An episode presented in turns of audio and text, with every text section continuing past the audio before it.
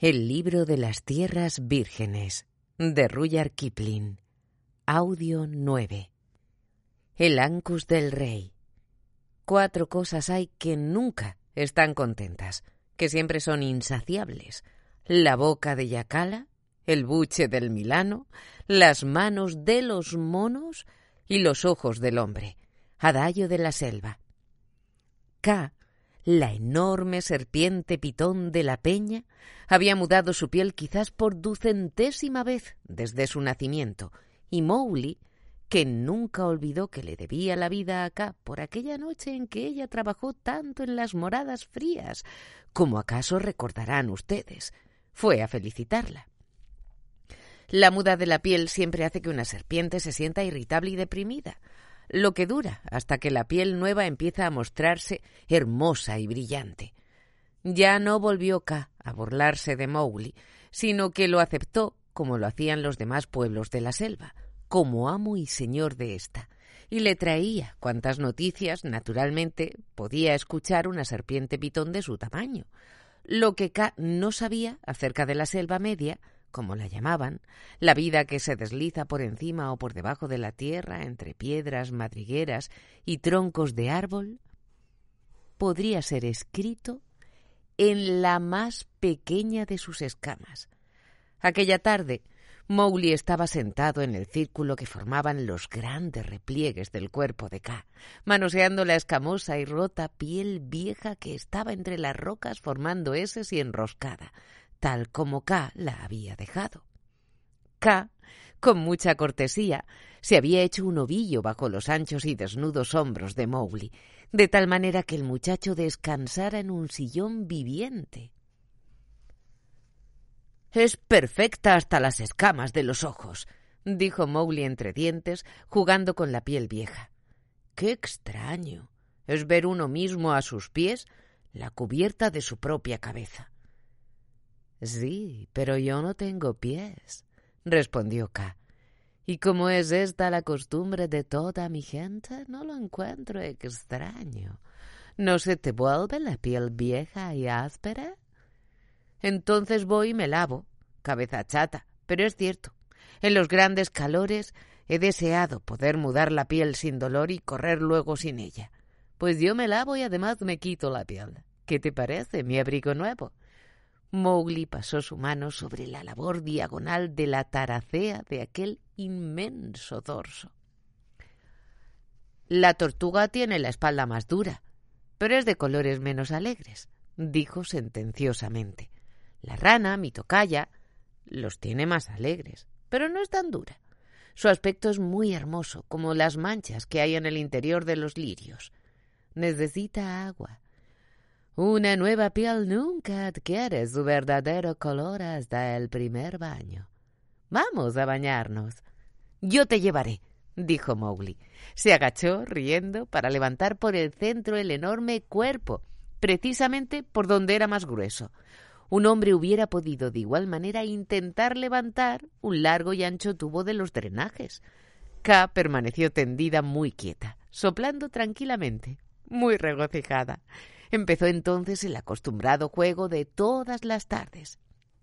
El muchacho, con todo su vigor, que era mucho, y la serpiente pitón con su magnífica piel nueva, uno frente al otro, para luchar. Juego para ejercitar tanto el ojo como las fuerzas. Por supuesto, K hubiera podido pulverizar a una docena de Mowgli si hubiese querido pero jugaba con mucho cuidado y nunca empleaba ni la décima parte de su fuerza. En cuanto a Mowgli, tenía suficiente para resistir la rudeza de aquel juego. K se lo había enseñado. Y con ello ganaron sus miembros en elasticidad mejor que con cualquier otra cosa. Algunas veces Mowgli permanecía de pie envuelto casi hasta el cuello por los movedizos anillos de K, y se esforzaba en sacar un brazo y cogerla por la garganta, entonces K se deslizaba suavemente y Mowgli, con sus dos pies de movilidad extrema, intentaba detener todo movimiento de la enorme cola que retrocedía buscando una roca o el pie de un árbol. Balanceábase también, cabeza con cabeza, balanceábanse también cabeza con cabeza, cada uno esperando un momento para atacar, hasta que el hermoso grupo, parecido a una estatua, se deshacía en torbellinos de negros y amarillentos anillos y en piernas y brazos que luchaban una y otra vez por levantarse. Toma, toma, toma, decía Kat dirigiendo fintas con su cabeza que ni siquiera la rapidísima mano de Mowgli lograba desviar. Mira, ahora te toca aquí, hermanito, y aquí, y aquí. ¿Tienes las manos entumecidas? ¡Oh, te toqué de nuevo! Terminaba siempre del mismo modo el juego con un golpe en línea recta de la cabeza de K que echaba a rodar al muchacho por el suelo. Mowgli nunca pudo aprender el modo de ponerse en guardia contra aquella estocada rápida como el rayo, y como K decía, era completamente inútil que lo intentara. Buena casa. gruñó por último K, y Mowgli, como siempre, cayó disparado a cinco metros de distancia, sin aliento y riéndose. Se levantó con las manos llenas de hierba y siguió acá hacia el bañadero preferido de la serpiente. Una profunda laguna negra rodeada de rocas a la que tornaban atractiva algunos hundidos troncos de árbol. Hundióse el muchacho en el agua al estilo de la selva, sin ruido, y la cruzó buceando. Salió a la superficie, también en silencio, y se tendió de espaldas, con los brazos detrás de la cabeza, mirando levantarse a la luna sobre las rocas y quebrando con los dedos de sus pies el reflejo de ella en el agua. La cabeza de K, en forma de diamante, cortó la líquida superficie como una navaja y fue a descansar sobre el hombro de Mowgli. Quedáronse quietos, embebidos voluptuosamente en la agradable impresión del agua fría. Qué bien estamos así, dijo finalmente Mowgli, soñoliento. En la manada de los hombres, hasta misma hora, según recuerdo, se tienden ellos sobre pedazos de madera muy duros en el interior de una trampa de barro, y después de cerrar para que no entre el aire puro de fuera, se echan encima de una atontada cabeza de tela sucia y entonan unas canciones nasales muy feas. Estamos mucho mejor en la selva. Una cobra se deslizó rápidamente por encima de una roca. Bebió, dio el grito de Buena suerte y desapareció. Zzz, silbó como si de pronto se acordara de algo. Así pues, ¿la selva te proporciona todo lo que siempre deseaste, hermanito? No todo, respondió Mowgli riendo. Para ello sería preciso que a cada cambio de luna hubiera un nuevo, y fuerte Shirkan que matar. Ahora le podría matar con mis propias manos, sin pedirles ayuda a los búfalos. Además, he deseado a veces que el sol brille en medio de las lluvias, y que las lluvias, las lluvias, cubran al sol en lo más ardiente del verano. Además, nunca me sentí con el estómago vacío sin desear haber matado una cabra, y nunca maté una cabra sin desear que fuese un gamo, o un gamo sin haber deseado que fuese un nigail. Pero esto nos ocurre a todos. ¿No tienes ningún otro deseo? preguntó la enorme serpiente. ¿Qué más puedo desear? Tengo a la selva, y en ella se me considera. ¿Hay acaso algo más, en cualquier parte, entre la salida y la puesta del sol? Pero la cobra dijo, empezó K. ¿Cuál cobra? La que pasó por aquí no dijo nada, estaba cazando. Fue otra. ¿Tratas mucho a los del pueblo venenoso? Yo les dejo el camino libre. Llevan a la muerte en sus dientes delanteros y eso es mala cosa porque son muy pequeñas. Pero, ¿qué cobra es esa con quien hablaste? Se revolvió K despaciosamente en el agua como un barco de vapor batido de través por las olas. Hace tres o cuatro lunas dijo, que casé en las moratas frías, lugar que no has olvidado. Lo que yo cazaba se escapó chillando más allá de las cisternas, hacia aquella casa, uno de cuyos lados hice pedazos por culpa tuya y se hundió de nuevo. Pero la gente de las moradas frías no vive en madrigueras. Mowgli sabía que K hablaba de los monos. Lo que yo cazaba no vivía allí. Fue allí para conservar la vida, respondió K moviendo rápidamente la lengua. Se metió en una madriguera muy profunda. Yo la seguí, habiéndola matado, me dormí. Cuando desperté me interné más. ¿Bajo tierra? Así es. Me encontré allí por último con una capucha blanca, una cobra blanca, que habló de cosas superiores a mis conocimientos y que me mostró muchas cosas que yo jamás había visto antes. ¿Caza nueva? ¿Era algo bueno para cazar? Y al decir esto, Mowgli se volvió hacia ella rápidamente. No eran piezas de caza, y me hubieran roto todos los dientes, pero Capucha Blanca me dijo que cualquier hombre, y hablaba como quien conoce muy bien a la especie, hubiera dado con gusto la vida, nada más por ver todo aquello. Veremos todo eso, dijo Mowgli. Recuerdo ahora que hubo un tiempo en que fui hombre. Calma, calma. Fue la prisa la que mató a la serpiente amarilla que se comió al sol. Hablamos ambas bajo tierra y hablé de ti, diciendo que eras un hombre. Dijo entonces la capucha blanca, y por cierto que es tan vieja como la selva, Hace mucho que no he visto a un hombre que venga y que vea todas estas cosas por la más insignificante de las cuales muchos hombres se dejarían matar. Eso ha de ser algún género nuevo de caza. Y sin embargo, el pueblo venenoso no nos dice dónde hay alguna pieza de que apoderarse. Son gente enemiga. No es ninguna pieza de caza, es, es no puedo decir qué es. Iremos allá. Nunca he visto una capucha blanca y también deseo ver las otras cosas. ¿Las mató ella? No son cosas muertas. Dice que es la guardiana de todas. Ah, como el lobo que vigila la carne que se ha llevado a su cubil. Vamos. Nadó Mowgli hasta la orilla y se revolcó en la hierba para secarse, y ambos partieron para las moradas frías, la desierta ciudad de la cual ya habéis oído hablar. Ya no sentía entonces Mowgli el menor temor del pueblo de los monos, pero, en cambio, éste sentía por él vivísimo horror.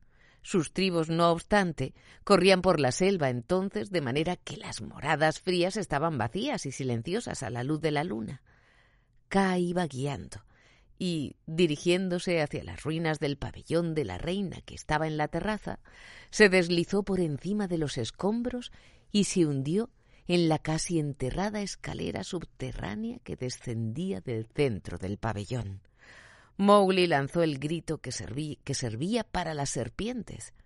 Tú y yo somos de la misma sangre. y siguió adelante sobre sus manos y rodillas. Así se arrastraron durante largo espacio por un pasadizo inclinado que formaba innumerables vueltas y revueltas, y por último llegaron a un lugar donde la raíz de un gran árbol, que crecía más de nueve metros sobre sus cabezas, había arrancado una de las pesadas piedras de la pared. Se metieron por el hueco y se hallaron en una gran caverna cuyo techo abovedado también estaba roto en algunos puntos por las raíces de los árboles, de tal manera que algunos rayos de luz se filtraban en la oscuridad. Un cubil muy seguro, dijo Mowgli enderezándose, pero demasiado lejos para visitarlo diariamente. ¿Y ahora qué se puede ver aquí? No soy yo nada, dijo una voz en medio de la caverna, y Mowgli vio algo blanco que se movía hasta que poquito a poco se irguió ante él la más enorme cobra que jamás han visto sus ojos. Un animal de cerca de dos metros y medio y descolorido, de un blanco de viejo marfil por estar siempre en la oscuridad. Inclusive las mismas marcas en forma de anteojos de su extendida capucha se habían desteñido y ahora eran de un amarillo pálido. Sus ojos eran tan rojos como rubíes, y en suma era de lo más sorprendente. Buena suerte, dijo Mowgli, que no abandonaba nunca ni sus buenos modales ni su cuchillo. ¿Qué noticias hay de la ciudad? preguntó la blanca cobra sin responder al saludo. ¿Qué me cuentas de la inmensa ciudad amurallada? La ciudad de los cien elefantes, veinte mil caballos y tantas reses que ni siquiera pueden contarse. La ciudad del rey de veinte reyes. Aquí me vuelvo sorda y ya hace mucho tiempo que oí sus tantanas de guerra. Sobre nuestras cabezas solo hay selva, respondió Mowgli. De los elefantes solo conozco a Hati y sus tres hijos. Bagheera mató a todos los caballos de una ciudad y... Dime, ¿qué es un rey? Te lo dije, explicó K con suavidad a la cobra. Te expliqué hace cuatro lunas que tu ciudad ya no existía. La ciudad, la gran ciudad del bosque cuyas puertas están guardadas por las torres del rey no puede perecer nunca. La edificaron antes que el padre de mi padre saliera del huevo, y todavía durará cuando los hijos de mis hijos sean tan blancos como yo. Salamdi, hijo de Chandrabija, hijo de Villeja, hijo de Yegazuri, la edificó en la época de Baparawal, ¿De quién es el rebaño al que pertenecen ustedes? Esto es como un rastro perdido, dijo Mowgli volviéndose acá. No entiendo su lenguaje. Ni yo. Es muy vieja. Padre de las cobras, aquí no hay más que selva, y así fue desde el principio. Entonces, ¿quién es este? dijo la cobra blanca que está sentado sin miedo delante de mí, que no conoce el nombre del rey y que habla nuestro lenguaje valiéndose de labios humanos. ¿Quién es? Este armado de cuchillo que usa lenguaje de serpiente. Mowgli me llaman, fue la respuesta. Pertenezco a la selva, los lobos son mi gente, y K, que ves aquí, es mi hermano. Padre de las cobras, ¿Quién eres tú? Soy el guardián del tesoro del rey. Kurum puso la piedra que está allá arriba en los días en que mi piel era oscura para que les enseñara lo que es la muerte a los que vinieran a robar. Luego bajaron al tesoro, levantando la piedra, y escuché el canto de los brahmanes, mis amos. Uy, pensó Mowgli, ya he tenido que habérmelas con un Brahman en la manada de los hombres. Y ya sé lo que sé. Aquí sucederá algo. Pronto. Cinco veces desde que llegué aquí levantaron la piedra, pero siempre para poner aquí algo más, nunca para sacar. No hay riquezas como estas. Son los tesoros de cien reyes. Pero ya hace mucho, muchísimo, desde que levantaron la piedra por última vez. Y creo que ya mi ciudad se olvidó de todo esto. La ciudad no existe ya. Mira hacia arriba. Verás allí las raíces de los grandes árboles que separan los preduscos, los pedruscos.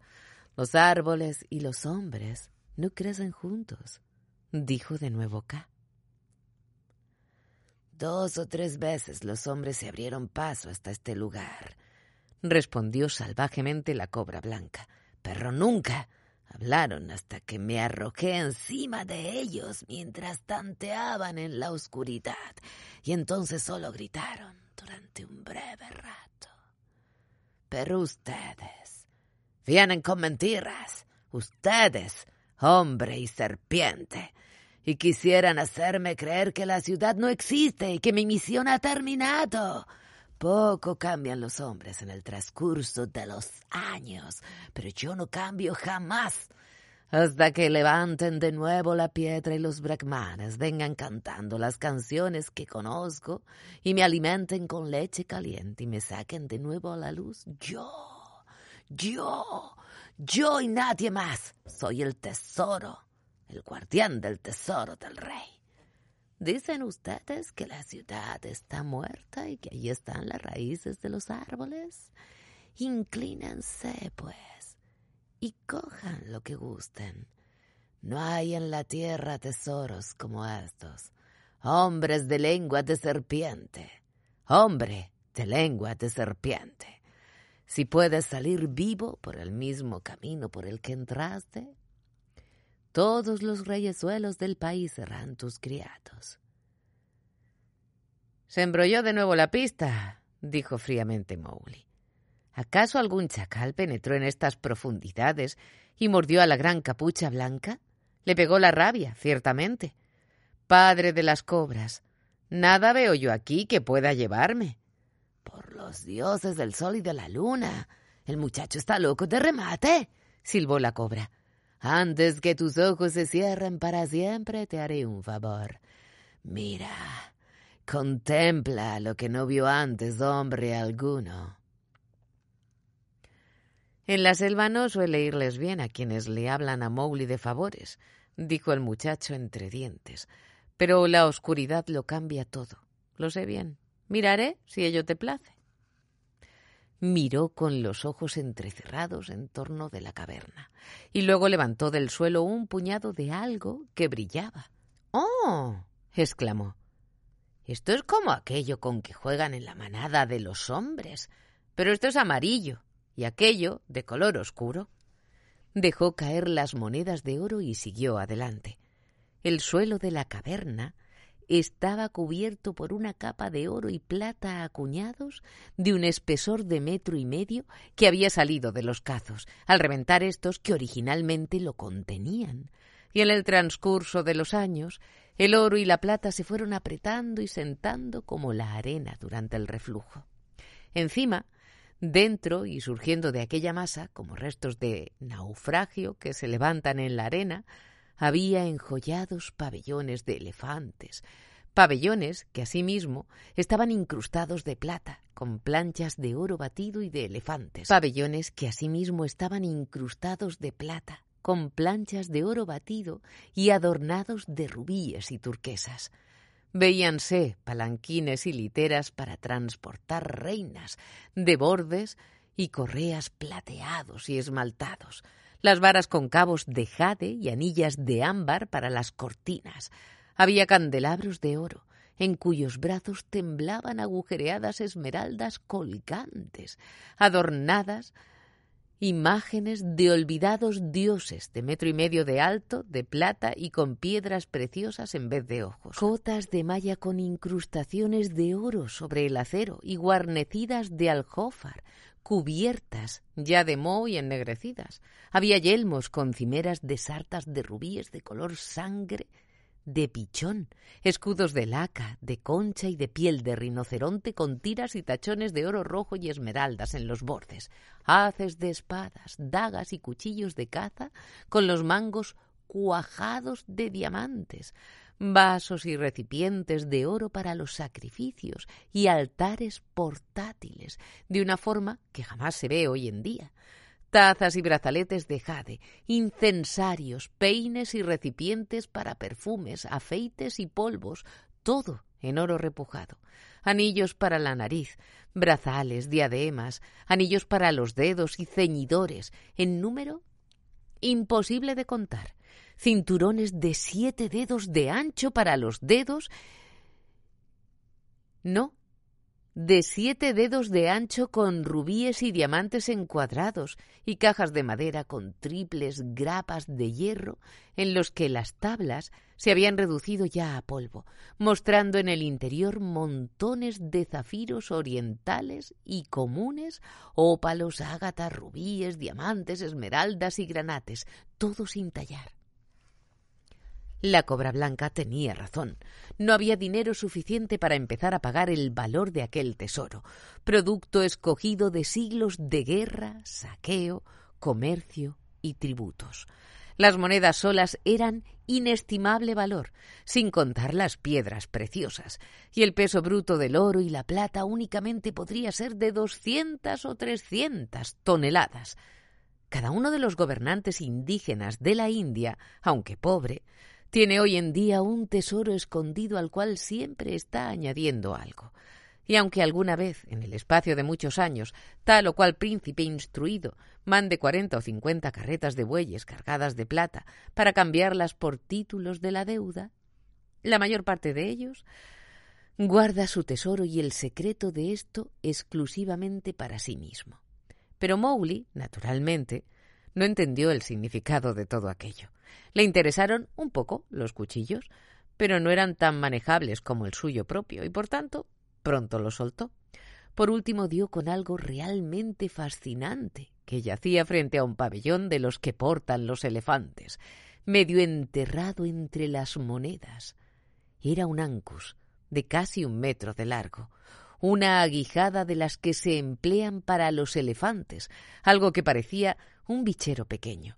Formaba su extremo superior un redondo y brillante rubí, debajo del cual se veían ocho pulgadas de ástil cuajado de turquesas en bruto, puestas una al lado de la otra, lo que ofrecía segurísimo asidero.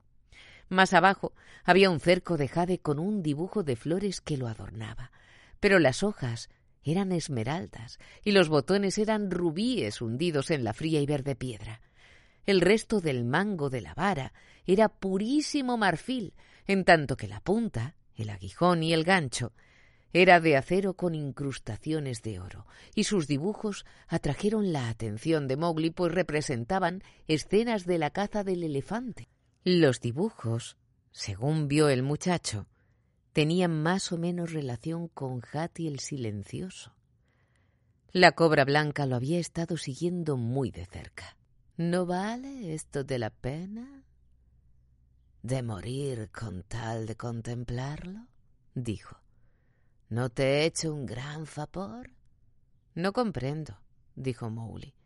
Estas cosas son duras y frías y de ninguna manera son buenas para comer. Pero esto.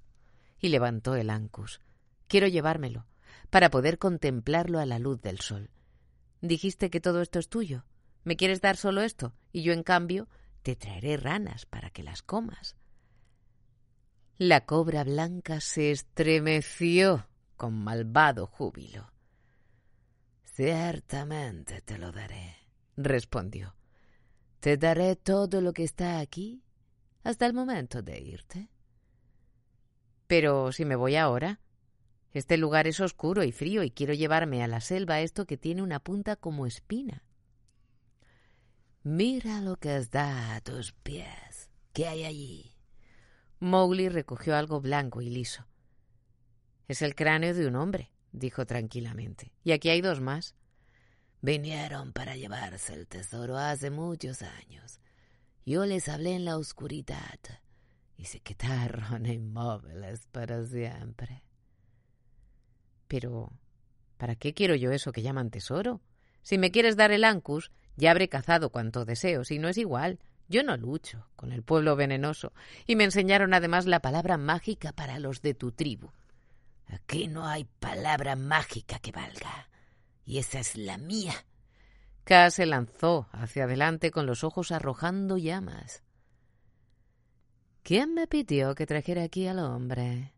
dijo silbando. Yo, ciertamente, balbució la, balbució la vieja cobra. Hacía mucho tiempo que no había visto un hombre, y además, este conoce nuestro lenguaje. Pero no se habló de matar. ¿Cómo podré regresar a la selva y decir que lo conduje hacia su muerte? replicó K. Yo no hablo de matar, sino hasta que llega la hora. Y en cuanto a irte o quedarte, allí está el agujero en la pared. Calma, pues ahora, matadora de monos. No tengo que hacer sino tocarte en el cuello, y la selva no volverá a verte nunca más. Ningún hombre entró aquí que haya salido vivo después. Yo soy el guardián del tesoro de la ciudad del rey. Vaya, gusano blanco de las tinieblas. Te he dicho que ya no existe ni rey ni ciudad. La selva reina en torno nuestro. Pero aún existe el tesoro. Ahora bien, podemos hacer esto. Espera un poco. Cae las peñas y verás correr al muchacho. Aquí hay suficiente lugar para este juego. La vida es algo bueno. Corre de un lado para el otro, muchacho, y juguemos. Mowgli calmosamente puso su mano sobre la cabeza de K. Hasta ahora esa cosa blanca no ha tratado sino con hombres que forman parte de la manada humana. A mí no me conoce, murmuró. Ella misma pidió esta clase de caza. Hay que dársela, pues. Se había mantenido Mowgli de pie, sosteniendo el Ankus con la punta hacia, hacia abajo. Arrojólo lejos de sí rápidamente y fue aquel a caer atravesando exactamente detrás de la capucha blanca de la gran serpiente, clavándola en el suelo. Como un relámpago, lanzó K todo su peso sobre aquel cuerpo que se retorcía, paralizándolo hasta la cola. Los colorados ojos de su presa parecían arder y las seis pulgadas de cabeza que quedaban libres golpeaban furiosamente de derecha a izquierda. ¡Mátala! dijo K al mismo tiempo que Mowgli echaba mano de su cuchillo. No, respondió éste al sacarlo. Nunca mataré de nuevo excepto por alimento. Pero mira, K. Cogió a la serpiente enemiga por detrás de la capucha, le abrió por la fuerza la boca con la hoja del cuchillo y mostró los temibles colmillos venenosos de la mandíbula superior ya negros y consumidos en la encía. La cobra blanca había sobrevivido a su veneno, como les ocurre a las serpientes. Zú. ¿Está seco? Literalmente tocón podrido. Dijo Mowgli, y haciendo señas acá para que se alejara, recogió el ancus y dejó a la cobra blanca en libertad. El tesoro del rey necesita un nuevo guardián, afirmó gravemente. Zu, has hecho mal. Corre de un lado a otro y juguemos. Zu. ¡Qué vergüenza! ¡Mátame! silbó la cobra blanca. Ya se habló demasiado de matar. Ahora nos vamos. Me llevo esta cosa de punta de espina, Zu, porque por ella he peleado y te he vencido. Cuida entonces de que al cabo esa cosa no te mate a ti. Es la muerte, acuérdate. Es la muerte. Hay en ella bastante para matar a todos los hombres de mi ciudad. No la tendrás en tu poder durante mucho tiempo, hombre de la selva. Ni tampoco el que la tome de ti. Por ella los hombres se matarán y matarán los unos a los otros. Mis fuerzas se han desvanecido, pero el Ancus proseguirá mi tarea. Es la muerte, la muerte, la muerte. Se arrastró Mowgli de nuevo por el agujero hasta el pasadizo, y lo último que vio fue como la cobra blanca golpeaba furiosamente con sus inofensivos colmillos las estólidas caras doradas de los dioses de los dioses que yacían en tierra, silbando al mismo tiempo. Es la muerte. Se alegraron de nuevo al ver la luz del día, y cuando ya estuvieron de regreso en su propia selva y Mowgli hizo brillar el Ancus a la luz matinal, se sintió tan contento como si hubiera hallado un ramo de flores nuevas para adornarse el cabello. Esto es más brillante que los ojos de Bagheera, dijo alegremente haciendo girar el rubí. Se lo enseñaré. ¿Pero qué quiso dar a entender Zu cuando habló de la muerte? No sé. Lo que siento hasta el extremo de mi cola es que no le hicieras probar tu cuchillo. Siempre hay algo malo en las moratas frías sobre el suelo o debajo de él. Pero ahora tengo hambre. ¿Casas conmigo esta mañana? dijo K. No, Bagheera debe ver esto. Buena suerte.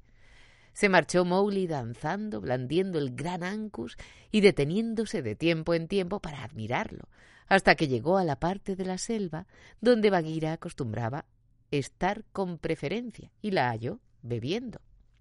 Después de una fatigosa caza, Mowgli le contó todas sus aventuras desde el principio hasta el fin. Bagheera olfateaba el Ancus de cuando en cuando. Cuando Mowgli le narró las últimas palabras de la cobra blanca, la pantera ronroneó afirmativamente. Entonces, ¿dijo la cobra blanca lo que realmente es? preguntó prontamente Mowgli. Nací, nací en las jaulas del rey Oideipor, y estoy segura de conocer algo de los hombres. Muchos de ellos cometerían un triple asesinato en una sola noche, nada más que por apropiarse de esa gran piedra roja. Pero esa piedra tan solo sirve para añadir peso. Mi brillante y pequeño cuchillo es mejor. Y mira, la piedra roja no sirve para comer. Entonces, ¿por qué esas muertes? ¿De qué hablas? Mowgli, vete a dormir. Has vivido entre los hombres y... Me acuerdo, sí. Los hombres matan aunque no estén de caza, por ociosidad y por gusto. Despiértate, Bagheera. ¿Para qué uso destinaron esta cosa con punta de espina? Bagheera entreabrió los ojos, pues tenía mucho sueño, guiñando maliciosamente. La hicieron los hombres para meterla en la cabeza de los hijos de Hati, de modo que corriera la sangre. Yo vi una semejante en las calles de Odeipor, delante de nuestras jaulas. Esa cosa ha probado la sangre de muchos como Hati. Pero ¿por qué la meten en la cabeza de los elefantes? Para enseñarles la ley del hombre. No teniendo ni garras ni dientes, los hombres fabrican esas cosas y otras peores. Siempre más y más sangre cuando me acerco a escudriñar, aun en las cosas que hizo la manada humana, dijo Mowgli asqueado. Empezaba a sentirse cansado de sostener el peso del Ancus. Si hubiera sabido todo esto, no lo hubiera traído conmigo. Primero, sangre de Mesúa en sus ataduras, y ahora sangre de Hati. No usaré esto, mira. Lanzando chispas, voló el Ancus por el aire y se clavó de punta a veinticinco metros de distancia entre los árboles. Así quedan limpias mis manos de toda muerte, dijo Mowgli frotándoselas en la fresca y húmeda tierra. Su dijo que la muerte seguiría mis pasos. Es vieja y blanca y está loca. Blanca o negra, muerte o vida. Yo me voy a dormir, hermanito. No puedo andar cazando toda la noche y aullando todo el día, como hacen algunas personas. Se dirigió Bagheera a un cubil que conocía y que usaba al ir de caza a dos millas de distancia. Mowgli se encaramó en un árbol que le pareció apropiado. Anudó tres o cuatro enredaderas y en menor tiempo del que se emplea en decirlo, se balanceaba en una hamaca a quince metros del suelo. Aunque no le molestara en realidad la fuerte luz del día, Mowgli seguía la costumbre de sus amigos, usándola lo menos posible. Al despertarse en medio del coro de las chillonas voces de los habitantes de los árboles, era ya de nuevo la hora del crepúsculo y había soñado con las hermosas piedrecillas que había tirado. A lo menos veré aquello una vez más, díjose, y se deslizó hasta el suelo por una enredadera. Bagheera estaba delante de él. En la relativa oscuridad, Mowgli podía oírla olfatear. ¿Dónde está la cosa que tiene punta de espina? exclamó Mowgli. Un hombre se apoderó de ella. Aquí está el rastro. Ahora veremos si dijo la verdad tú. Si esa cosa puntiaguda es la muerte, ese hombre morirá. Sigámoslo. Mata primero, respondió Bagheera. Con el estómago vacío no hay ojo agudo. Los hombres andan muy despacio y la selva está lo suficientemente húmeda para conservar cualquier huella. Mataron lo más pronto que pudieron, pero transcurrieron casi tres horas hasta que comieron y bebieron y se prepararon para seguir la pista. Ya sabe el pueblo de la selva que nada compensa el daño causado por la precipitación de las comidas.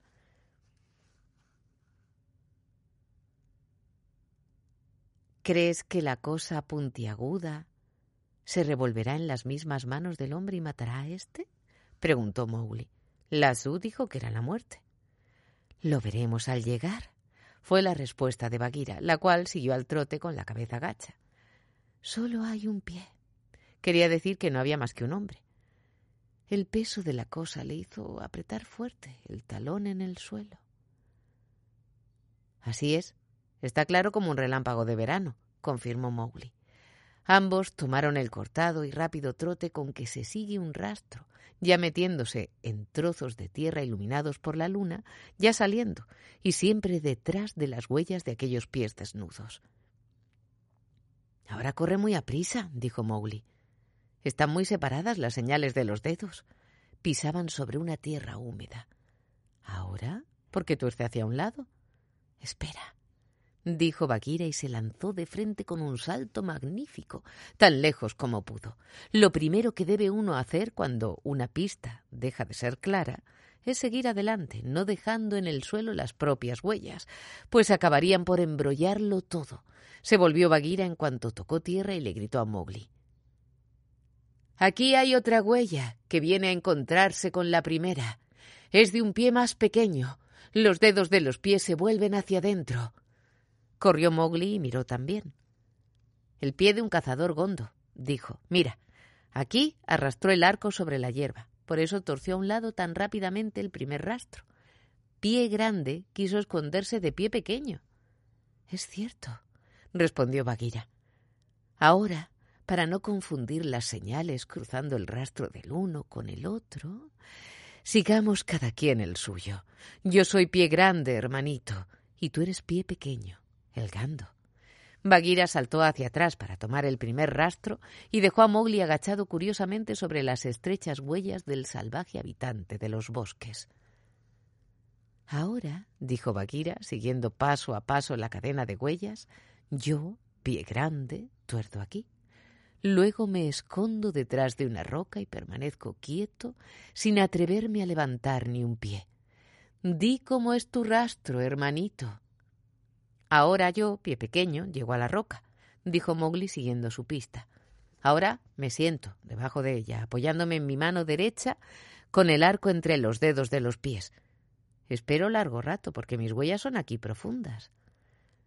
Lo mismo ocurre conmigo, observó Bagheera escondida detrás de la roca. Espero, descansando en una piedra, en el extremo de la cosa que llevo y que tiene punta de espina. Resbala. Aquí está la huella sobre la piedra. Ahora di tú tu pista, hermanito. Aquí se ven rotas una, dos ramillas y una rama grande, dijo Mowgli en voz baja. Ahora, ¿cómo explicaré esto? Ah, está claro. Yo, pie pequeño, me marcho, haciendo ruido y pisando fuerte, para que pie grande pueda oírme. Se apartó de la roca paso a paso entre los árboles, elevando la voz desde lejos conforme se acercaba una cascada pequeña. Me voy muy lejos hasta donde el ruido de la cascada apaga mi propio ruido y aquí espero. Ahora dime tú tu pista, Bagheera, pie grande. La pantera había atisbado en todas direcciones para ver cómo se apartaba el rastro de pie grande de la roca. Entonces gritó Salgo detrás de la roca, sobre mis rodillas, arrastrando la cosa que tiene punta de espina. Como no veo a nadie, echo a correr. Yo, pie grande, corro velozmente. Está claro el rastro. Sigamos cada uno el suyo. Voy corriendo. Siguió Bagheera la pista claramente marcada. Entretanto, Mowgli hizo lo mismo siguiendo los pasos del gondo. Durante unos momentos se hizo silencio en la selva. ¿Dónde estás, pie pequeño? gritó Bagheera. La voz de Mowgli le respondió a cuarenta metros de distancia hacia la derecha. ¡Uy! exclamó la pantera con una tos profunda. Los dos corren lado a lado acercándose cada vez más. Continuó la carrera durante un rato, manteniéndose los dos casi a la misma distancia, hasta que Mowgli, cuya cabeza no quedaba tan cerca del suelo como la de Bagheera, exclamó Se encontraron. Fue buena la caza, mira. Aquí se paró pie pequeño con una rodilla puesta sobre la roca. Más allá está realmente pie grande.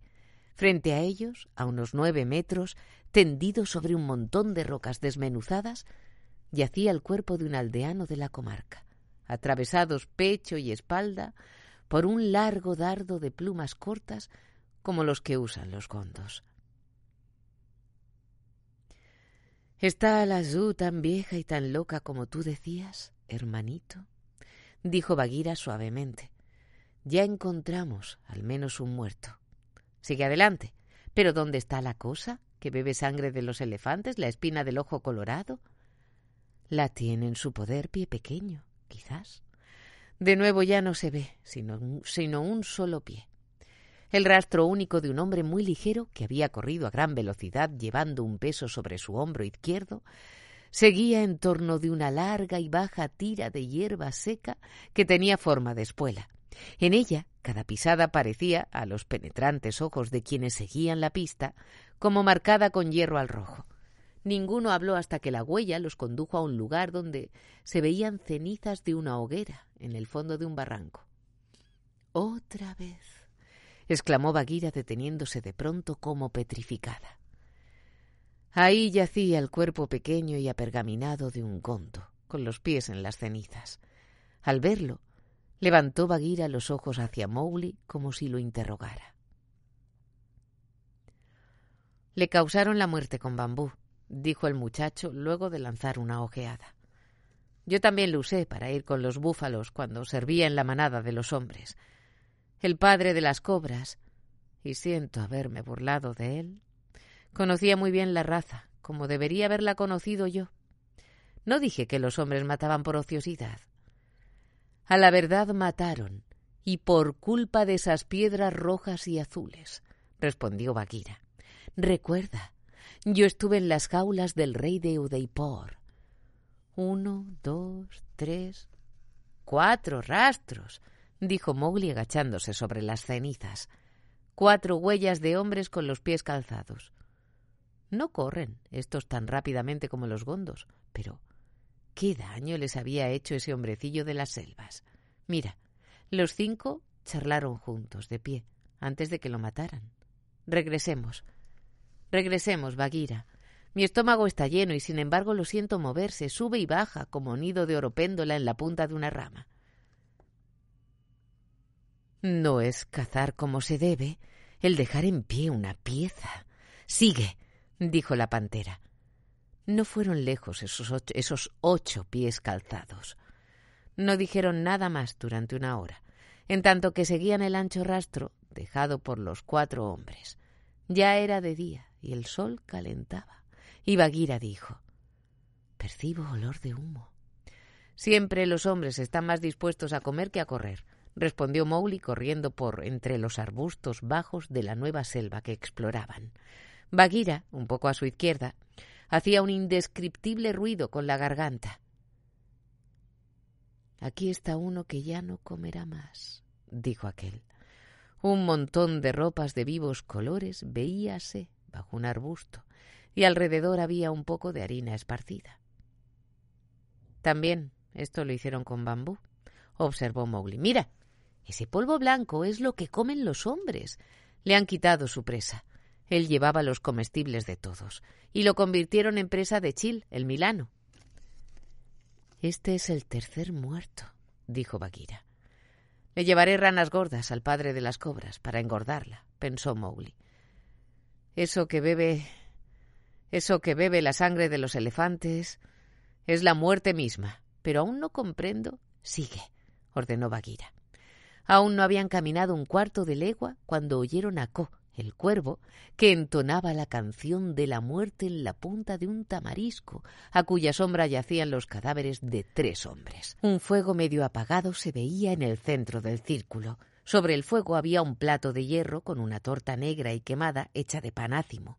Junto al fuego, brillando a la luz del sol, estaba el ancus de los rubíes y turquesas. Esa cosa trabaja muy aprisa. Todo termina aquí, comentó Bagheera. ¿Cómo murieron estos Mowgli? No tienen señales visibles. Por medio de la experiencia, un habitante de la selva llega a aprender tanto como, los que, como lo que saben muchos médicos sobre las propiedades de ciertas plantas y frutos venenosos. venenosos. Mowgli olió el humo que se levantaba de la hoguera, partió un trozo del ennegrecido pan, lo probó y luego escupió. La manzana de la muerte, respondió. El primero debió mezclarla en la comida para estos, los cuales lo mataron a él después de haber matado al gondo. Ciertamente ha sido buena la cacería. Las muertes se siguen muy de cerca, dijo Bagheera. La manzana de la muerte es lo que en la selva se llama manzana espinosa o datura, el veneno más activo de toda la India. ¿Y ahora? preguntó la pantera. ¿Debemos matarnos uno al otro? por ese asesino del ojo rojo? ¿Puede hablar? dijo Mowgli en voz baja como un susurro. ¿Lo ofendí al, al lanzarlo lejos de mí? No puede causarnos daño a nosotros dos porque no deseamos lo que desean los hombres. Si lo dejamos aquí, de seguro seguirá matándolos uno tras otro, con la prisa con que caen las nueces al soplo del huracán. No siento cariño por los hombres, pero aún así no me gusta ver que mueran seis en una noche. ¿Qué importa? Solo son hombres. Se mataron el uno al otro y quedaron tan satisfechos, dijo Bagheera. El primero, el hombrecillo de las selvas, cazaba bien. No son más que cachorros a pesar de todo, y un cachorro sería capaz de ahogarse solo por darle un mordisco a la luz de la luna que se refleja en el agua. La culpa es mía, prosiguió Mowgli, que hablaba como si lo supiera todo de todas las cosas. Jamás traeré de nuevo a la selva cosas extrañas, aunque fueran tan hermosas como las flores. Esto, y al hablar manejaba cautelosamente el ancus, le será devuelto al padre de las cobras. Pero antes debemos dormir, y no podemos dormir junto a durmientes como estos. También hay que enterrarlo a él, para que no se escape y mate a otros seis. Cava un hoyo bajo ese árbol. Pero hermanito, dijo Bagheera dirigiéndose al lugar que se le indicaba. La culpa no la tiene ese bebedor de sangre. El mal proviene de los hombres. Es lo mismo, respondió Mowgli, que el hoyo esté muy hondo. Cuando despertemos cogeré eso e iré a devolverlo. Dos noches después, en tanto que la cobra blanca se encontraba en la oscuridad de la caverna, desolada, solitaria y avergonzada, el ancus de las turquesas pasó dando vueltas por el agujero de la pared y fue a clavarse con estrépito en el suelo cubierto de monedas de oro. Padre de las cobras, dijo Mowgli. Había tenido buen cuidado de quedarse al otro lado de la pared. Busca entre las de tu raza a alguien más joven y más provisto para que te ayude a guardar el tesoro del rey, para que ningún otro hombre salga de aquí vivo. Ajá. Con que vuelve eso. Te dije que esa cosa era la muerte. ¿Cómo es que tú aún estás vivo? murmuró la vieja cobra enroscándose amorosamente en el mango del Ancus. Por el toro que me rescató, te aseguro que lo ignoro, esa cosa mató seis veces en una sola noche. No la dejes salir jamás de aquí. La canción del pequeño cazador. Antes que Mor, el pavo real, bata sus alas, antes que el pueblo de los monos grite, antes que Chil, el milano, se arroje hediendo, el inmenso y adormecido espacio, a través de la selva vuela un susurro y una sombra suavemente. Huye. Es el miedo, oh cazador, es el miedo que cruza por la selva, una sombra que vigila deslizándose por los claros del bosque poco a poco y a rato se para. El murmullo entonces, blando y lento, se extiende, se extiende y sudores de angustia bañan entonces nuestra frente. Es el miedo, oh cazador, el miedo que cruza por la selva antes que la luna escale la montaña, antes que las rocas se adornen con festón de luz, cuando los hondos y húmedos senderos están sombríos, llega a tu espalda, cazador, un soplo que vuela a través de la noche. Es el miedo, oh cazador, el miedo que cruza por la selva. Arrodíllate y prepara bien el arco. Lanza ya la flecha penetrante. Tu lanza hunde en la tiniebla. Hazlo, aunque muda de ti se burle. Pero tus manos débiles y flojas están, y aun de tu rostro huyó la sangre. Es el miedo, oh cazador, el miedo que cruza por la selva. Cuando la tempestad corre por el aire y el pino herido cae en los montes, cuando la lluvia que nos azota el rostro y nuestros ojos ciega, desciende de los cielos al través de todo el estruendo más potente que ninguna otra, una voz ruge. Es el miedo, oh cazador, el miedo que cruza por la selva. Los cauces llenos están hasta desbordar, las peñas desprendidas se derrumban, en las plantas, a la luz del relámpago, hasta el último nerviecillo puede verse, pero seca y cerrada está tu garganta, y tu corazón en el costado golpea con fuerza, porque ahora sabes, oh cazador, lo que es el miedo.